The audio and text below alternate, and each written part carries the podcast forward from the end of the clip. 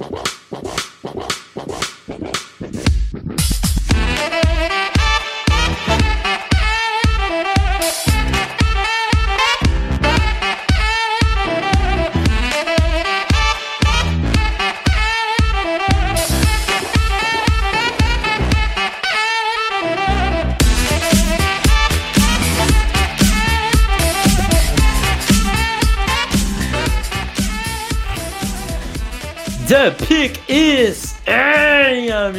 Sejam bem-vindos a mais um podcast do On The Clock.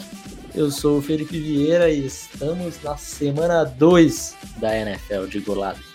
Olá, meu amigo Felipe Vieira, estamos na semana 2 da NFL, os jogos de college começando a voltar e temos notícias, né, relativa a Big Ten. Hum, É. Interessante. Então começamos a engrenar aí, começa as coisas a ficarem mais interessantes. Mas antes de você dar a notícia da Big Ten, Felipe, deixa eu dar o um recado paroquial.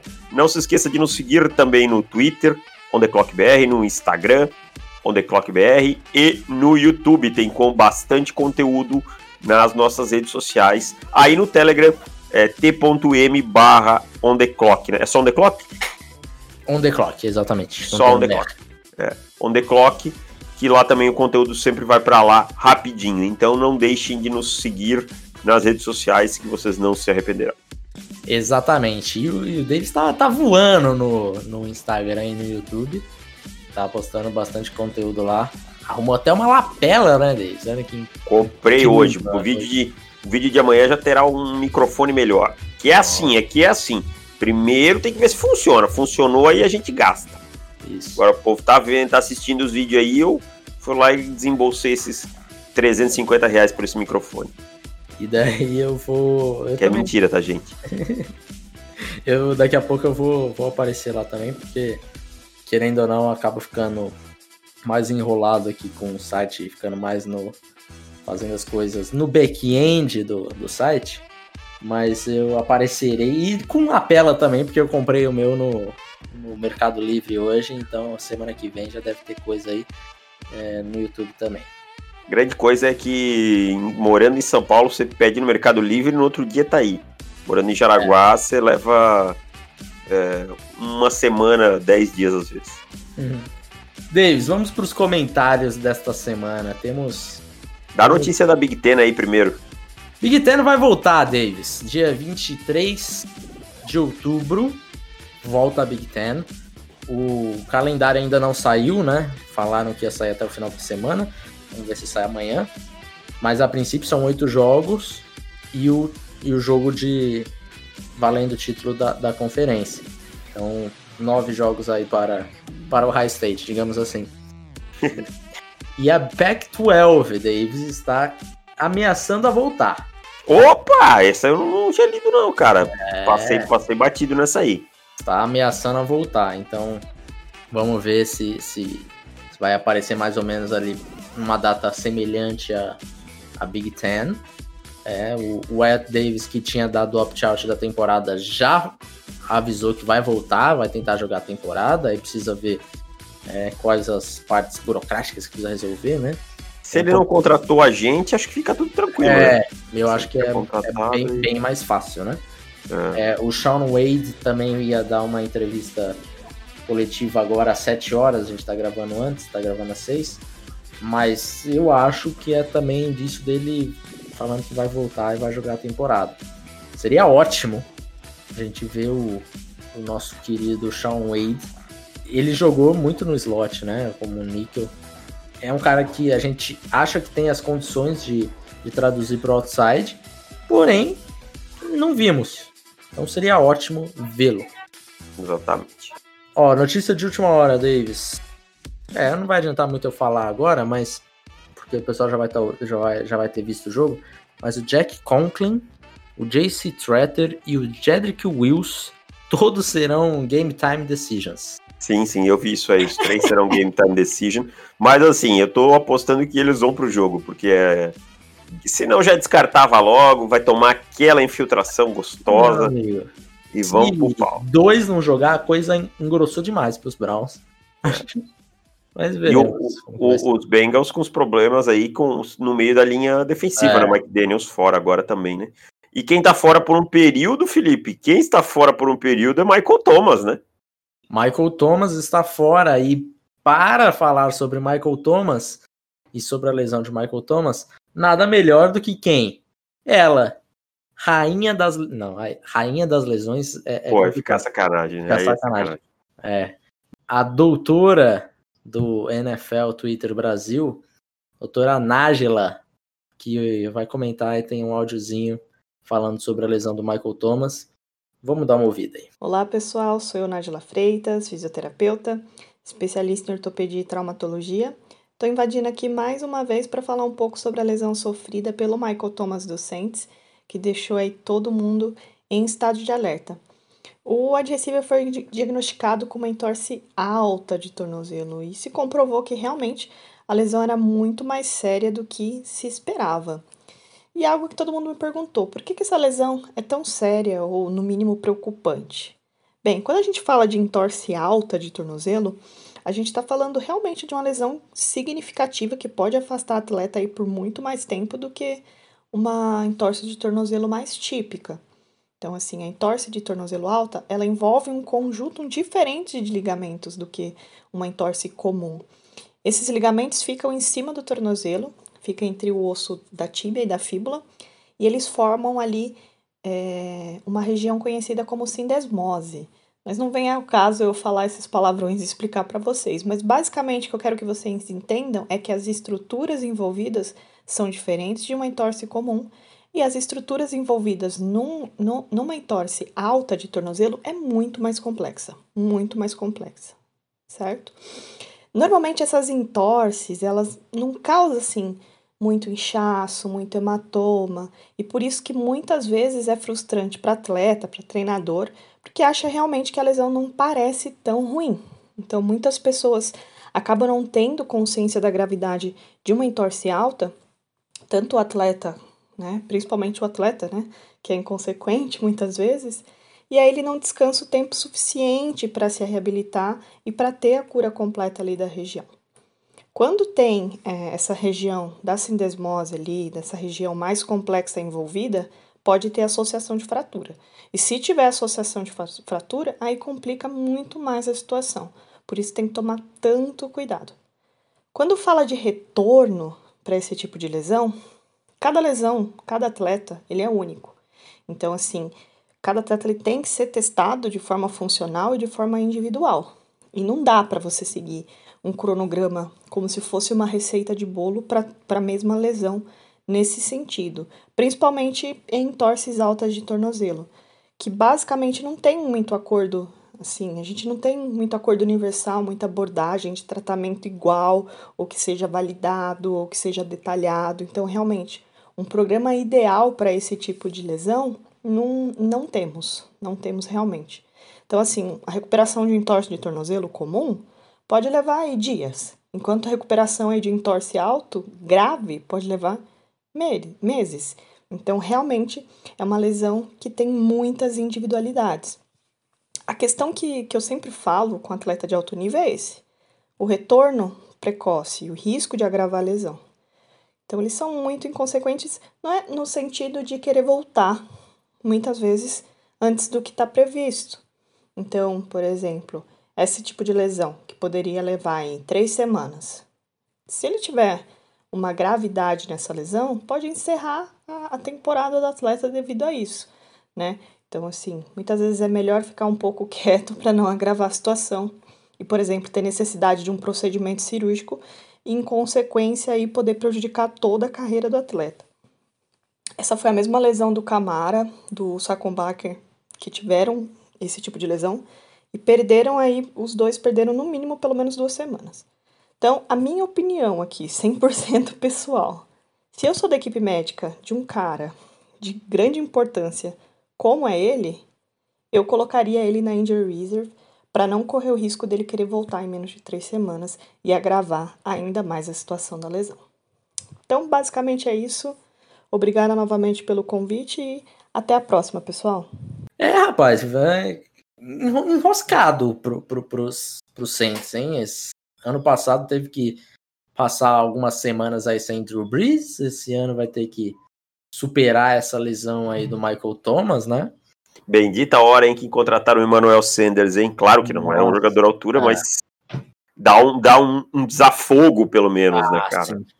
sim. se não tivesse o, o, Sanders, um bando de quem jogando ali, né? É. Temos o Traquan Smith, mas fora o Traquan Smith é bem complicado o grupo de recebedores do Saints. Então, vamos ver como que, que os Saints reagirão a isso. O ataque que não foi lá muito bem, né, na primeira semana. Só o feijãozinho com arroz, só. É. Camara ali teve seus dois TDs e tal, bonito. Pontou gostoso pro, pro Fantasy. Mas 12 carregadas e 16 jardas, né? Então, tem, tem seus, seus problemas a resolver.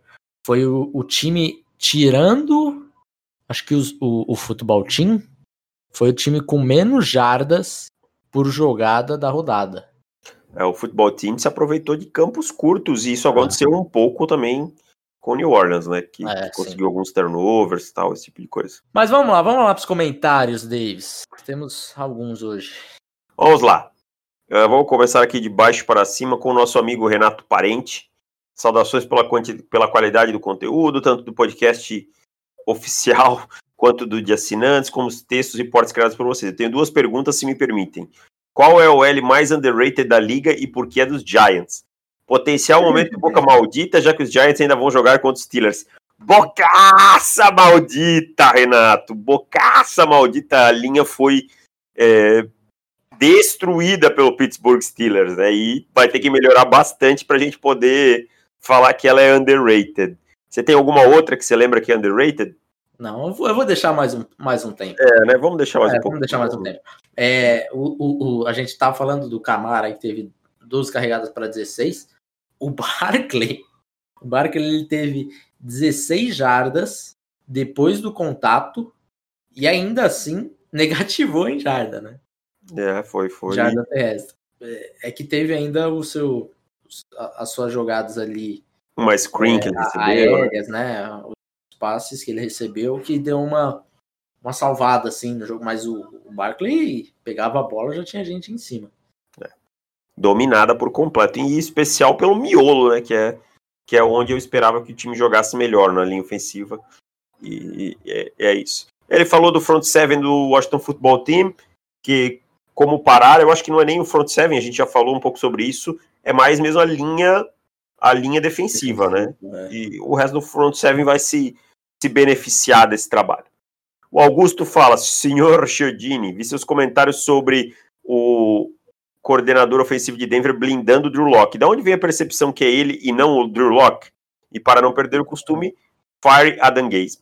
Tipo de jogada, tá? São leituras de meio campo, em especial na primeira, na primeira metade do jogo.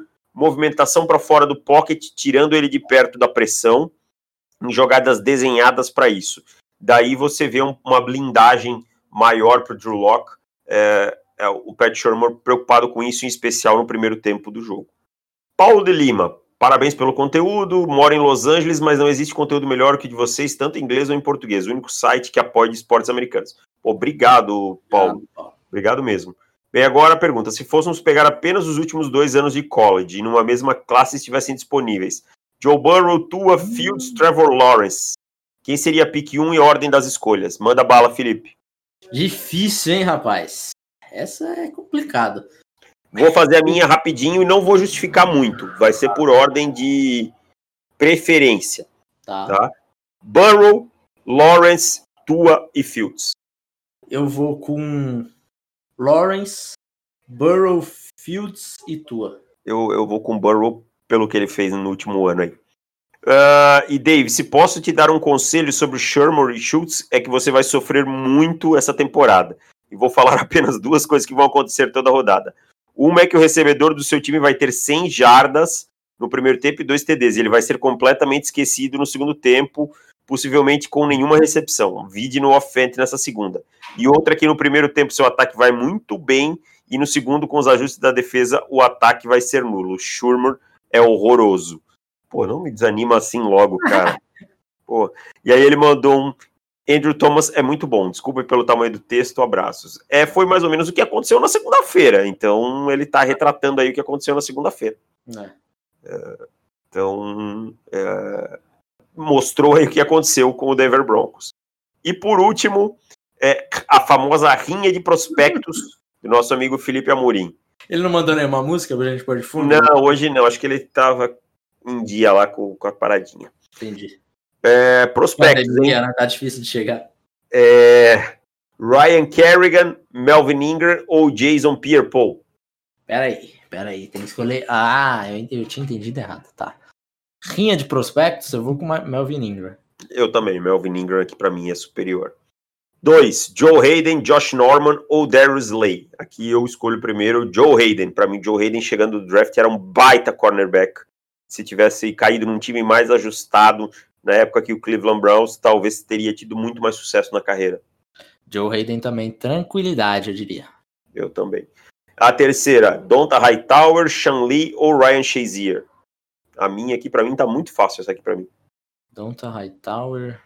Eu gostava bastante do Hightower. Tô em dúvida entre ele e o Shazier. Eu vou de Hightower. Vou de Shazier. Adorava o Ryan Shazier, prospecto. Achava que ele tinha potencial para ser um jogador zaço. E agora mais especial. Zach Line, CJ Ham ou Roosevelt Knicks, fullbacks. Eu vou de CJ Ham, porque Ham é presunto e presunto é bom. E é presunto bom, não é aquele presuntão, não é aquele que o Neto comia. Isso que eu ia falar, eu achei que, que viria já uma referência do Neto aí. Putz, fullback, bicho. Algum desses foi draftado? Eu acho que não, cara. Eu não Que sei. não, né? Deixa eu ver se o Knicks foi. Acho que é o único que. Não, ninguém foi draftado. Bicho, não sei. Zack Line. Zack Line. Acho que foi o único que eu lembro de ter visto alguma coisa. É, também, não, mas bem pouca coisa. Exato. Fechamos então os comentários? E fechamos. E fechamos. Então vamos lá. Hoje é dia de perguntas dos ouvintes. A famosa, o famoso super trunfo. Super trunfo, a carta coringa. Exatamente. É, a gente soltou lá no Twitter e tivemos 21, 21 replies até o momento. Vamos tentar responder todas. Vamos ver se a gente consegue. Por isso, talvez a gente dê uma acelerada, né, Felipe? Porque senão não, não consegue, né? Isso. Vamos lá, começando com o nosso grande amigo João Cavazani, que já mandou logo duas. Conhecido como Yang Casagrande. Ele manda aqui a primeira. Digamos que os Jaguars terminem 5-11, com a quinta escolha geral. Esse retrospecto mostra como o time era frágil e não mostra uma evolução do Minchel, que terminou a temporada com os seguintes números: 28 touchdowns, 11 interceptações, 69% de passes completos. Não é uma uma Pois estatística é, eu ia dizer. Pra mim, pra mim, pra mim, pra mim é uma bom, um bom número, cara. Eu também gostei bastante. É, vocês tocam um barco com ele ou partem para um dos bons QBs da classe? Com 28, 11, 69, É. eu fico com ele. E aí eu vou reforçar o resto do time em algum outro lugar. Aí eu já começo a acreditar que esse cara. Claro, aí a gente tem que avaliar se esses TDs não foram em garbage time, esse tipo de coisa, né? Mas olhando por alto, pensando numa normalidade, que ele manteve jogos competitivos, é, cara, eu fico com ele aí. E aí vou reforçar meu time. É, Até porque 5-11 provavelmente você não vai ser escolha nenhum nem dois, você vai ter que subir, imagino eu. é, ele colocou aqui com a quinta geral. Ah, quinta geral. Não, aí não. Aí eu vou ter que subir, gastar, não. Aí eu fico com ele. É, eu também acho que eu ficaria com 29 de 11, meu amigo. O Lamar na temporada passada teve 36 e 6 interceptações. É. E 66% de passe, por cento de passe completo, 69% de completo.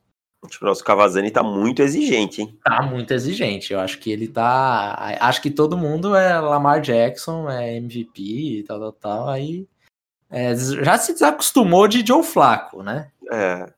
Já se desacostumou. Inclusive, deixa eu ver qual foi a- as últimas temporadas de Flaco, só para ter uma, uma comparação base. O máximo que o Flaco chegou a fazer de TD numa temporada foi 27 TDs aéreos. E 12 interceptações. Flaco é um QB que viveu de. 62% de passes completos. Ou seja, Gardner Minshew teria uma temporada regular melhor, estatisticamente falando, do que todas as temporadas de Joe Flaco. O, o Flaco viveu de uma grande pós-temporada, cara. Essa é a verdade. Sim, é, a grande verdade é essa. E foi uma, cara, uma baita pós-temporada. Isso não é. tem nem o que se discutir. O que ele fez naquela pós-temporada foi gigante. Mas não pode ser mais que isso. Não, não, não foi mais que isso. É, e daí vamos com o Penny Sewell aí para proteger o garoto Minchel, que tá sucesso. Ele mandou outra pergunta aqui. Como bom curioso, outra pergunta. Sabemos que a semana 1 é lotada de overreactions. É verdade, vimos várias. Mas o que mais surpreendeu vocês positivamente e negativamente nesta semana inicial de uma temporada tão atípica? Para mim, negativamente, nada mais que o Indianapolis Colts. O Indianapolis Colts, hum. para mim, foi o, a minha surpresa negativa pior.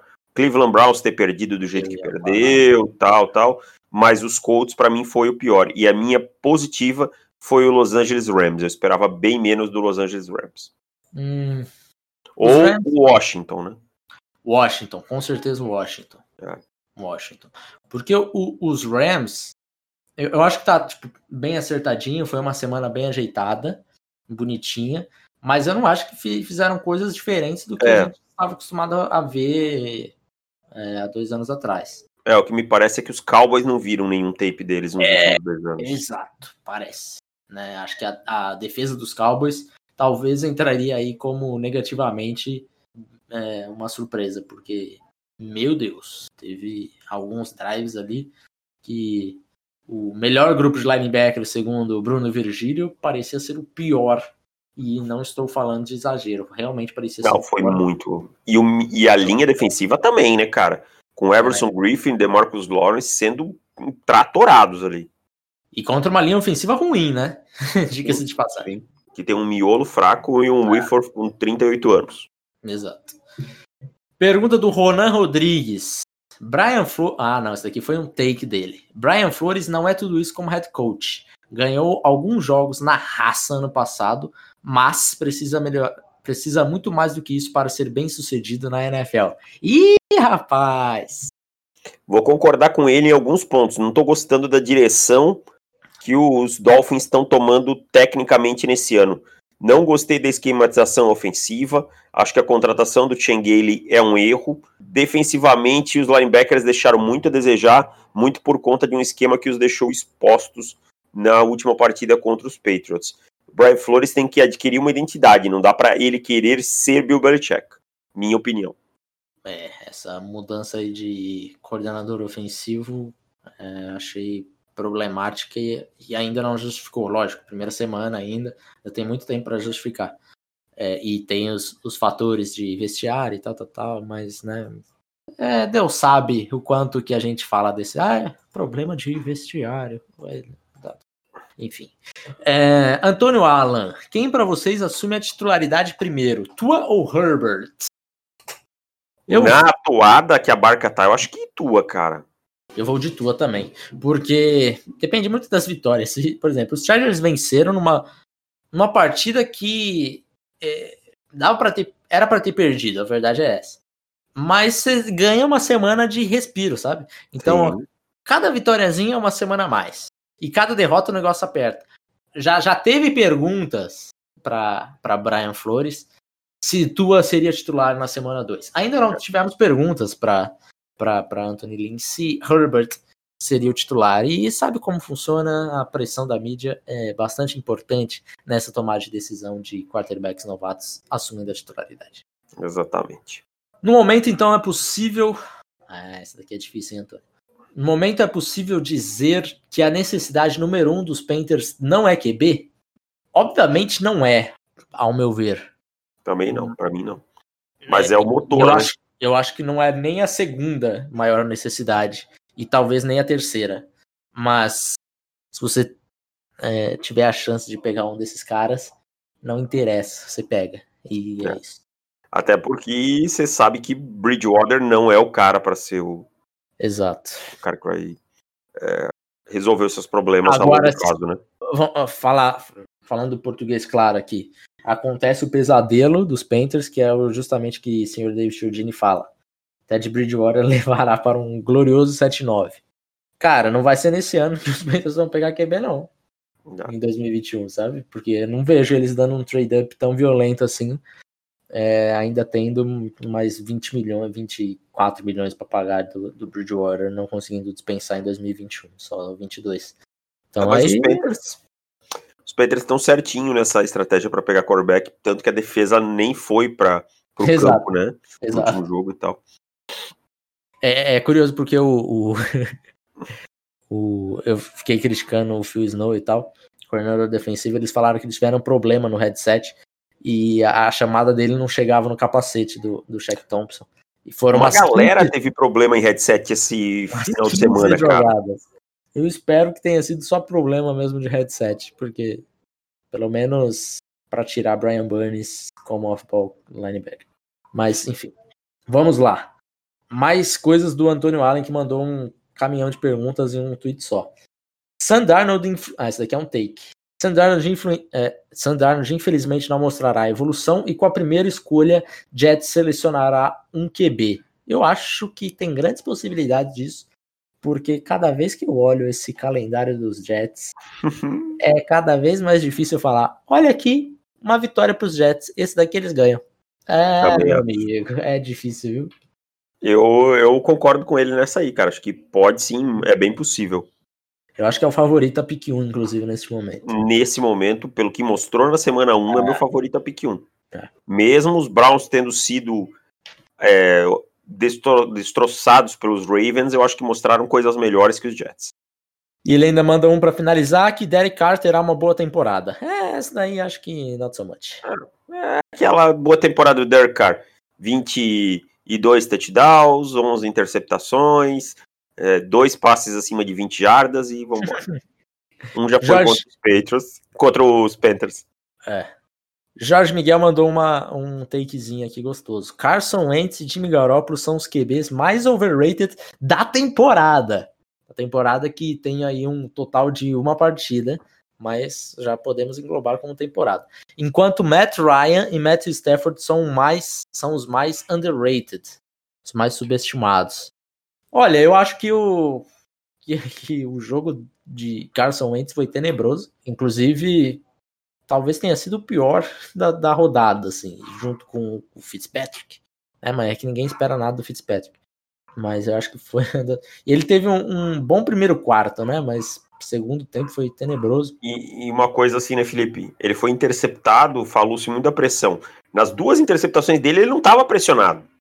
É ele não verdade. Ele tava bem protegido, sabe? E aí ele foi falhar lá em quarto down e tal, que ele não leu uma blitz, esse tipo de coisa.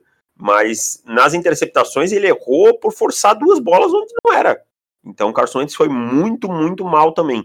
Só colocar responsabilidade na linha ofensiva é meio complicado, cara. Ele Uhum. também teve sua responsabilidade aí.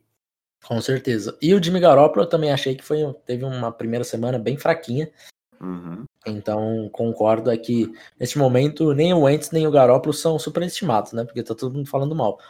A não ser poucos torcedores do, do- dos Niners aí que reclamaram quando eu falei mal. Que até o jogo do Garoppolo não foi tão bom assim. Ah, mas é normal. Não pode falar do Garópolo porque é, é, sempre estão perseguindo o Garópolo. Não tem ninguém perseguindo ninguém. Não vou ganhar nada pra perseguir o Garópolo. E o Matt Ryan e o Matthew Stafford foram bem. É, eu concordo. Eu acho que o Matt Ryan rolou um- uma galera falando assim, nossa, o Matt Ryan. Mas, cara, a defesa dos Falcons foi uma coisa assim, bizonha. Acho que foi a pior defesa da primeira semana. E agora vão pegar os Cowboys. Então, os Cowboys eles precisam passar o trator nessa defesa. Sem Eu tô achando que esse jogo vai ser um tiroteio, cara. Ah, pode ser. Esse jogo vai ser um tiroteio. Mas eu acho que vai ser um tiroteio que com um pouco. No terceiro quarto vai estar resolvido. Pode Tipo, ser, mas um 38 a 27, assim, no final do, do jogo. é, eu acho que vai ser aquele tiroteio, assim, mas eu acho que mesmo sendo um tiroteio, ninguém vai deixar de, de pisar no acelerador, sabe? Aham. Vamos continuar aí, quem estiver ganhando vai continuar pisando no acelerador, porque é um jogo pra se afirmar. Eu posso que sejam os Cowboys, mas é um jogo de afirmação. Agora o Cristiano Ludwig manda uma braba aqui, que vai precisar da gente ter um ter uma tabela aberta. Que ele mandou o seguinte: Baseado na primeira semana, projetem um top 10 dos primeiros times do draft. Ah, vamos Isso. um top 5, né? Um top 10 aí não vamos morrer aqui. E, é, e ele ainda continua, ele quer um podcast só para responder a pergunta do- dele. Que é, e suas respectivas escolhas nesse momento. Ou seja, é um mock draft inicial com as 10 primeiras escolhas. Então vamos, Cristiano, vamos, vamos fazer um cinquinho aí, vamos entrar numa negociação. vamos negociar. Cinquinho tá bom. Então vamos lá, Jets. Jets vai de Lawrence. Lawrence. Tá. Não tem nem por que explicar, é, É. batata, né? Tipo, Isso, isso. Agora, vamos pensar aí. Vamos jogando os nomes e. né, Uhum. os nomes dos times que vão brigar aí nesse top 5.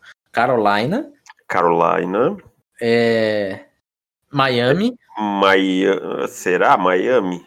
É muito cedo, cara, é muito cedo, assim, só os Jets que destoaram pra mim, sabe? sim, Hum. mas a gente tem que arrumar, ó, dos que Tá. perderam. Dos- vou falar os que perderam. Você Como só que- os que perderam, isso aí. Tá.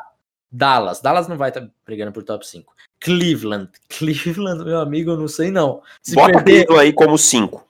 tá, Cleveland 5, achamos nosso, nosso quinto. Atlanta, Atlanta, não, acho que não. Atlanta acho que não. Acho que se tivesse um top 10, talvez a gente poderia colocar, mas 5, muita coisa. Tampa Bay, não. Não, Minnesota, não. Giants. Giants, não. 5 acho que não, Felipe. não. Não. Carolina eu acho que pode ser o 4. Tá, então nesse momento nós temos três. Tem que 3 arrumar já. mais dois. Cincinnati Bengals. 2.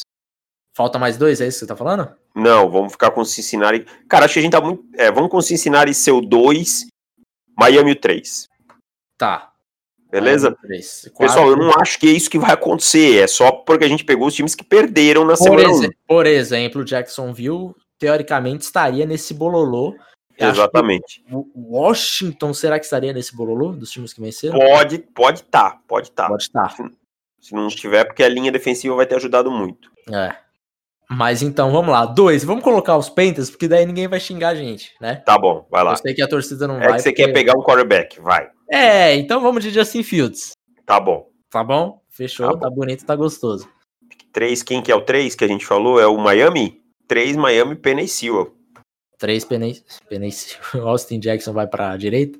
Vai pra direita. Você não passa um prospecto como Penny Sewell, sendo que tem. O seu titular aí é meia boca. É, Pode ser, pode ser que entre um Jacksonville e eu acho que eu também iria com Penei Sewell aqui. É, É, 4. na 4 foi quem? Foi Cleveland? Não, Não, o cinco. Cleveland é 5. Cinco. 4 acho que a gente colocou Cincin- Cincinnati. Cincinnati. Cincinnati precisava também de um de um offensive tacklezinho, hein? E Pra direita, né? Mas eu acho que eles vão com o Micah Parsons aí. depois de draftar três linebackers É, draft. É. é, Mas não tem um outro OT ali que valesse a 4. é, o T não. Wide receiver, acho que eles não pegariam, pegaram, Não. T. Higgins agora. né? Um Gregory Rousseau, de repente. Pode ser um Ed. Pode ser. É, É. dá uma fortificada. Eu não É. sei se o Rousseau vale a 4, mas nesse momento É, vamos, vamos considerar. Exato, exato. Jacksonville na. Jacksonville, Jack... o Micah Parsons cairia, cairia Micah bem. Parsons, sim. Aí cairia bem. Aí cairia bem. Aí resolve. Mesmo com o Joe Resolve o Gilbert mock. E- e- Esse é o truque de fazer mock draft. Você fala, podia sair, podia sair o Micah Parsons aqui. Pô, mas não faz sentido para esse time. Então, vamos usar o, um, uma, um critério que eu inventei agora e vamos colocar outro time que encaixe. Então, assim, tá, tá encaixado, tá bonito. O Felipe, meu xará, mandou o seguinte: mesmo perdendo na semana 1, esse time dos Colts vai brigar por coisa grande nessa temporada. Valeu, feras, gosto demais do trabalho de vocês. Felipe, eu espero muito que seja verdade, porque eu estou participando aí de um NFL Wings Polls que a gente seleciona os times para vencer. Quem tem mais vitórias, é, três times, cada um seleciona três times. Quem tiver mais vitória no geral, sai com dinheiro, sai vencedor. E a minha primeira escolha eu, eu gastei nos Colts. Tudo bem que foi a minha, foi a décima escolha geral, né? Eu peguei a última, mas eu gastei nos Colts. Então eu espero que os Colts realmente arranquem pelo menos umas nove vitóriazinhas aí.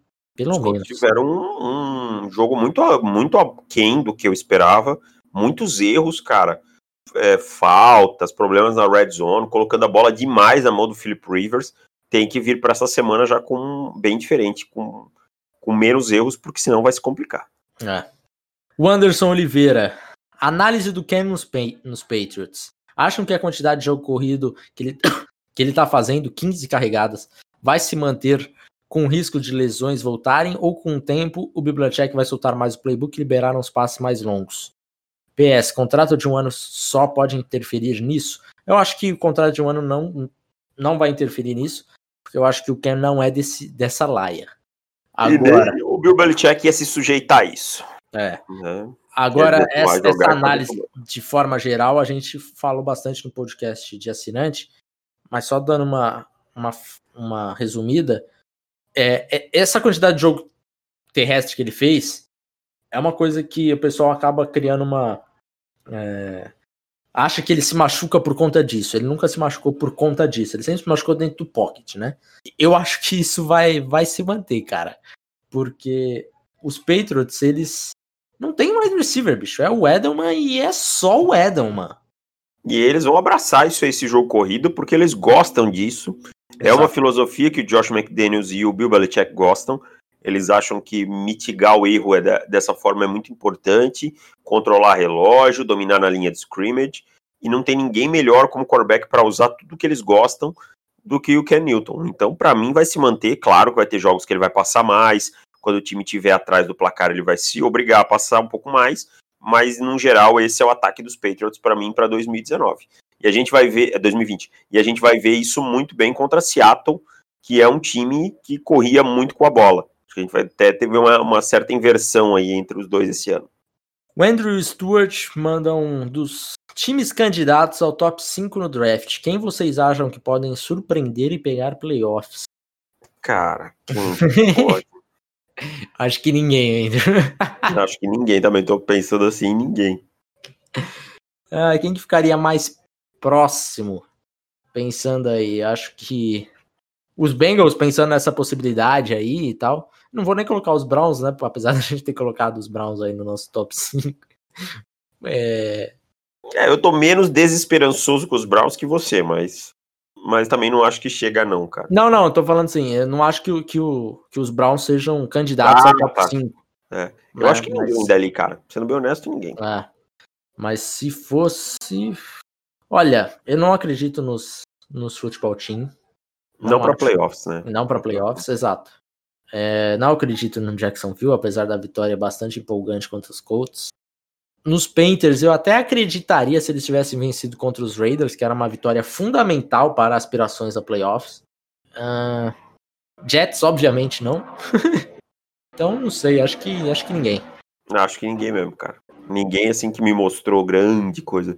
Jacksonville teve um bom jogo, mas foi só um bom jogo também na semana 1, né? Vamos controlar a emoção. É, exato. Agora, se o Mention Mania continuar aí, acertando 19 de 20, é. aí, beleza. Felipe Amorim manda um take clubista de leves. Mike Tony vai ganhar o Coach of the Year. O Big Ben vai ganhar o Comeback Player of the Year. O Chase Claypool vai ganhar o Offensive Rookie of the Year. E o TJ Watt vai ganhar o Defensive Player of the Year. De leve, assim. De leve, mas eu concordo com dois aí, hein? Ô, louco. É o treinador do Watt ano e, e o Tomlin. É, são minhas apostas, né? Vamos ver se vai rolar. O velho garimpeiro mandou um olá, já mandei sobre os Pocket Passer. Vamos não tentar sei. achar. Vamos tentar É, achar não- aí no meio. Acho É, que deve ter não- É, ah, eu, eu acho que eu lembro, acho que eu lembro. Eu acho que eu lembro. É que foi ele perguntando sobre a arara azul dos, dos Pocket Passers chegando num, num, num high school e tal, se isso tá cada vez mais raro e se. Aí eu não, per- não lembro se ele perguntava se tinha alguém nessas características é, vindo aí pro futuro ou não. E acho que é da filosofia mesmo de, de virar um pouco mais dual threat do que pocket passer.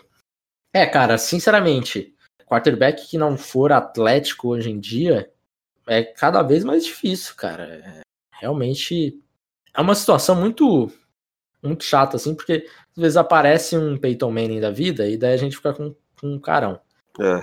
Mas, a não ser que apareça Peyton Manning da vida, coisas assim, eu, Eu eu não muito. quero, cara. cara. Eu não, eu não quero jogadores assim. Eu preciso ter um pouquinho de atleticismo pra ser meu quarterback agora, a partir de agora. É, mudou um pouco, a NFL mudou, a velocidade do jogo mudou.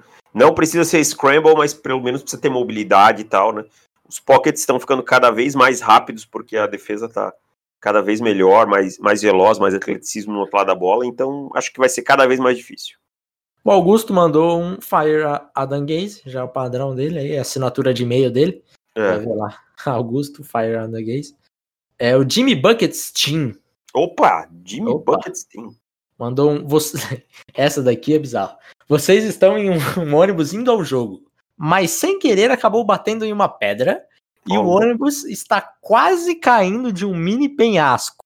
Cada um pode salvar um, sendo eles Jared Stidham, Tim Tebow, PJ Walker, Rudolph, Max Sorley, Rosen ou Winston. Ele deixou claro aqui que ninguém vai morrer e nem se machucar grave, só não vão conseguir jogar o jogo. Os meninos não usaram cinto e uma leve contusão no dedo que, que lança. Então, assim, para jogar, né? Assim, nossa, preciso salvar para jogar a minha partida. Eu, sinceramente, não vou ter nem esse, esse trabalho de tentar salvar alguém. Vou é, sair do busão e falar, rapaziada, por aqui, sair por aqui, hein? Aqui tá eu, aberto. Eu vou salvar um e, se precisar, bota ele no colo para ah, jogar. Claro, lógico. É óbvio que eu vou salvar Tim Tebow. Se ele quiser, eu levo comida para ele na beira do campo para ele sentar e, e comer. Tá bem alimentado para o jogo. E, e pelo menos com o Tim Tebow eu ia ter uma arma dupla e alguma coisa para fazer. Entendeu? O resto, Josh Rosen eu desisti. E eu, por que alguém salvaria o Steedham? Cara, é, por que que tá essa lista, né? Steedham, é. PJ Walker. PJ Walker, tipo, totalmente aleatório, né? Mas beleza, ele tava no busão dele e tá tudo certo. Trace McSorley. Só pra. Eu tô desconfiado que. Ah, Jimmy Bucketstein, na verdade, é o Schneider. Ah, é verdade, é o Schneider. Faz, faz todo sentido ser o Schneider. É, essa lista agora faz muito sentido. Sendo é. o Schneider, faz muito é. sentido. É, e o, o Rudolph que ele tá falando é o Mason Rudolph. Minha me, eu não tinha me tocado logo de cara quando eu li. Mas é o grande Mason. É, cara. Eu, eu falaria isso daí. Rapaziada, tá aberto aqui, hein? Ou, oh, aqui, ó. Pode vir. E daí tá tranquilo. Agora, o Thales Borgato mandou o seguinte: Sobre os tecos draftados na primeira rodada, qual deles terá o melhor ano? Queria votar no Beckton ou no Andrew Thomas, mas acredito que os times de Nova York vão atrapalhar muito eles. Acredito que o Worths terá o melhor ano. É, os quatro foram muito bem, né? Sim. Acho eu... que o Wills, o Wills foi o único que cedeu sec. É. Mas... Eu, eu, vou, eu vou Andrew Thomas, cara. Mesmo jogando nos Giants e tal. É. Que o Andrew Thomas mostrou uma, assim, é. uma capacidade técnica na primeira semana, uma segurança muito grande. Foi a única salvação da, da OL dos Giants. E num jogo que nada funciona na OL, numa unidade, um calouro tende a cometer os seus erros, e ele não cometeu. Então eu vou com ele aqui. Também vou com o Thomas. Felipe Feijó. Brandon Ayuk, quando jogar, pode ser uma boa válvula de escape para o Garópolo? É fundamental, eu acho, né, cara? Eu, acho. eu acho que o, o Ayuk vai ser. Ele... Agora chegou o Sanu lá, né? Também, né? É, chegou o Sanu. Mas aparentemente ele joga na, na semana 2, né? Sim. É o, aí, o Ayuk é um cara cair contra os Jets, né? Tá tranquilo. É. que é um cara que vai ganhar muitas jardas depois da recepção, vai esticar o campo. Acho que tem tudo para se tornar um desafogo rápido. É. O Gabriel Borges mandou o seguinte: combo Micah Parsons via draft, mais Dak Prescott via free agents, ou Fields barra Lawrence e um defensor de elite na free agents. Qual seria o melhor para os Panthers? Qual seria o melhor para os Panthers? Hum, eu acho que o quarterback novato com defensor de elite, porque você pega um contrato quarterback de calouro, né? É, e aí você pode mexer em mais coisas. Eu acho que. Também vou nessa. Também vou nessa, porque com um quarterback em contrato de calor é uma grande arma que é, é fundamental, de repente, para ganhar aí nos primeiros 4, 5 anos. O Igor Ferreira mandou uma cacetada aqui, hein? Vamos lá. Quais ajustes precisam ser feitos nos 49ers para vencer na semana 2? Acho que o primeiro ajuste é ter gente em campo, né? Sim, o primeiro ajuste é conseguir, mas assim, vamos no maior. Conseguir implementar o jogo aéreo com o mínimo de ritmo, né? Que é uma coisa que faltou para mim no jogo deles. Vocês acham que o Tu assume a, o ataque em que semana, já que domingo foi daquele jeito? É uma boa pergunta. Na semana Quatro. Quatro. Quatro. Minha Quatro. aposta é quatro. Então tamo junto. Bills e Patriots estão lado a lado na NFC East, agora que deu pra ver que o Ken vingou por lá. Eu acho que sim. Hum, eu acho que os Bills. def- A gente precisa ver testes maiores para os dois. Pros dois, né? É. Foram, foram, Eu- foi um pato morto que os Bills pegaram na primeira semana. E um pato que tava com a, com a, com a cabeça Casa quebrada. É, e ele tava correndo a louco sem a cabeça. Mas é. Eu acho que tá, tá muito mais próximo. É, eu acho que tá mais próximo, mas eu ainda fico com os Jets um. ah, com os Jets, com os Bills um passinho na frente. Se puder, avaliem como bom ou ruim os desempenhos dos rooks ou line na primeira semana, já que saíram vários na primeira rodada. Bom, os quatro a gente já falou, né? Os quatro Uhum. O Austin Jackson, acho que ele foi razoável, sólido. Sólido. E daí de OL tivemos o O Azael Wilson tá preso. O Isaiah Wilson. É, acho que é- são esses, né? Foram, Sim. Não teve nenhum guard, né? foram esses. É, teve o César Ruiz que acabou não jogando. Uhum. Então é isso. Bernardo. Quem tem mais chance de ser escolhido na primeira rodada? Nick Bolton ou Chess Surratt? Nick Bolton, porque linebacker tem bem menos que wide receiver. Ah, o Chess Surratt, é, eu tô confundido com o Sage Surratt, cara. O Chess Surratt é o linebacker, É, o- né? Desculpa, cara, confundi É. a pergunta. O Sim. Sage Surratt é, é- Não, eu acho que o Nick Bolton tem mais chance nesse momento. Ele é mais completo nesse momento que o, que o Chess Surratt. O Frederico Bistori mandou a seguinte: hot take. Washington pode emular os Jaguars de 2017 com uma, li- uma linha defensiva maravilhosa e um QB em ascensão. É possível, Davis? Então, cara, eu acho que o Dwayne Haskins é, vai ser melhor que o Blake Bortles.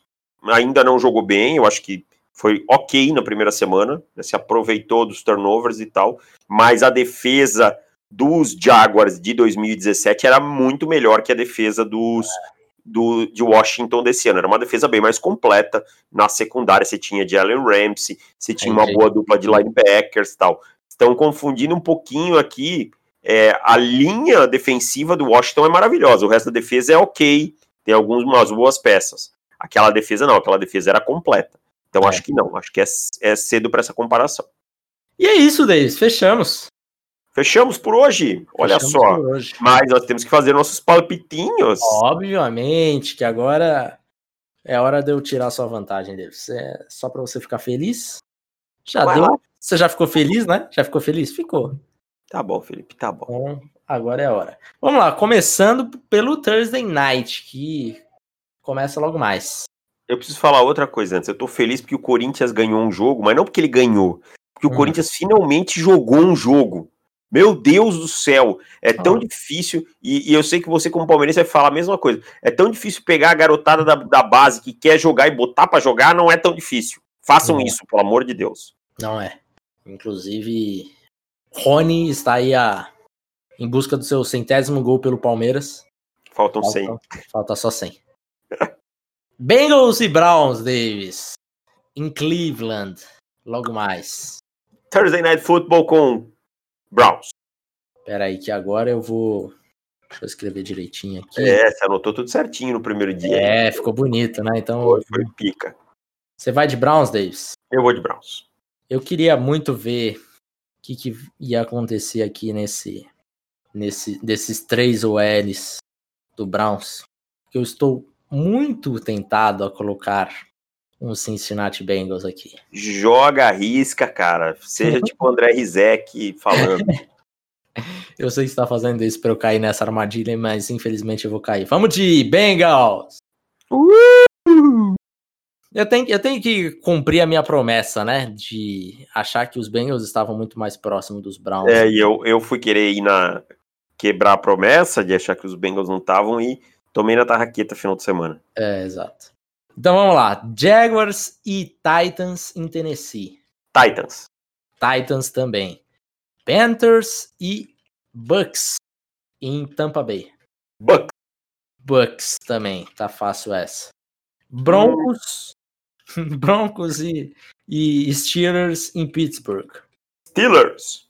Ah, Davis, deixa o seu coração falar mais alto. Jamais. Rams e Eagles em Filadélfia. Hum, o que, que, que virá por aí? Jogo, hein, cara? Vou de Philadelphia Eagles. Hum, vai de Philly, Philly. Eu queria que os Eagles ganhassem, porque os Eagles foram o meu segundo time que eu escolhi na, na, naquele Wins Pools lá. Eu vou de Eagles também. Vamos. Vamos aí. Niners e Jets. Esse é difícil, hein, Davis? Eu acho que você deveria é, pensar que é um jogo em Nova York, jogo importante para Adam Gaze. Sim. Já, hum. já pensei e por isso vou de 49ers. 49ers também. Bills e Miami Dolphins em Miami. Buffalo Bills. Buffalo Bills também. Ô, Davis, tem que fazer algo, algo mais aí diferente, hein? Ei, ei, quem, tá, quem, tá, quem tem que correr atrás é que tem que fazer o diferente. Eu, semana que vem, semana passada, eu sabia que eu vim de dois anos de derrota. Eu pensei, bom, eu tenho que começar com o pé na porta. Eu fui no diferente. Quem tem que correr atrás é você. Vikings e Colts em Indianápolis. Colts. Hum, vai de Colts. Que droga, Davis. Vou te falar, o ataque. Você deu uma brochada com os Vikings danada, hein? Dei. Dei uma... é, é porque eu, eu tava alto com os Colts também, né? Uhum. Mas com os Vikings, você tava bem mais alto que os Vikings É porque eu, assim, então. o ataque dos Vikings foi bem. Mas ah, a mas defesa... foi bem depois, cara, no que a vaca já tinha desandado, porque no primeiro defesa, tempo. A, a, vaca desandou por causa da defesa. A defesa é. dos Vikings foi muito mal, cara. É. É, então. Vou de Colts também. Detroit Lions e Packers. E Green Bay Packers em Green Bay. Aaron Rodgers com mais três touchdowns. Atlanta Falcons e Qual é o seu palpite? Packers, óbvio. É que tá tão óbvio que. É, Falcons e Cowboys em Dallas. Cowboys. Cowboys também. Giants e Bears em Chicago. Bears. Chicago. Eu, eu, eu tomei na tarraqueta semana passada porque eu não apostei nos Bears, né? Mas será que apostar nos Giants é, é difícil apostar nos Giants, né? Vamos de Bears também. Não dá, não. Washington em Arizona Cardinals. Cardinals. Cardinals também.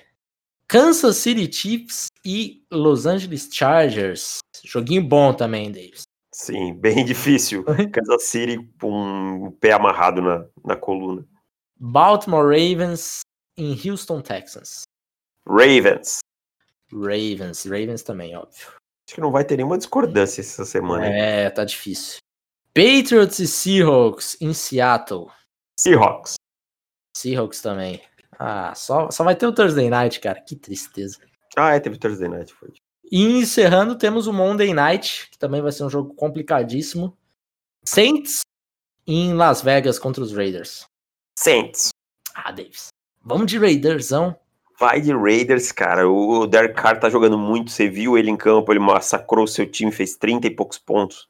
Vai é. de Raiders. Vamos de Saints mesmo. Então, então só tá temos esse jogo aí que o, o pessoal que tá ouvindo já sabe qual que, quem que errou, quem que acertou. E então, automaticamente, mais uma semana que eu termino como líder, porque no máximo você pode tirar um jogo. Exatamente. Mas você sabe que ninguém é campeão na rodada 2, né? Sim, mas eu, eu estou encaminhando é, Sabe quantas rodadas você ficou, você ficou como líder na temporada passada? Não. Também não, mas eu queria te botar uma pressão. Eu não sei, não guardo. Quando eu, quando eu perco, eu esqueço rápido as coisas. então é isso, meu querido. Fechamos por aqui. Um bom Monday Night pra você e que vença Thursday.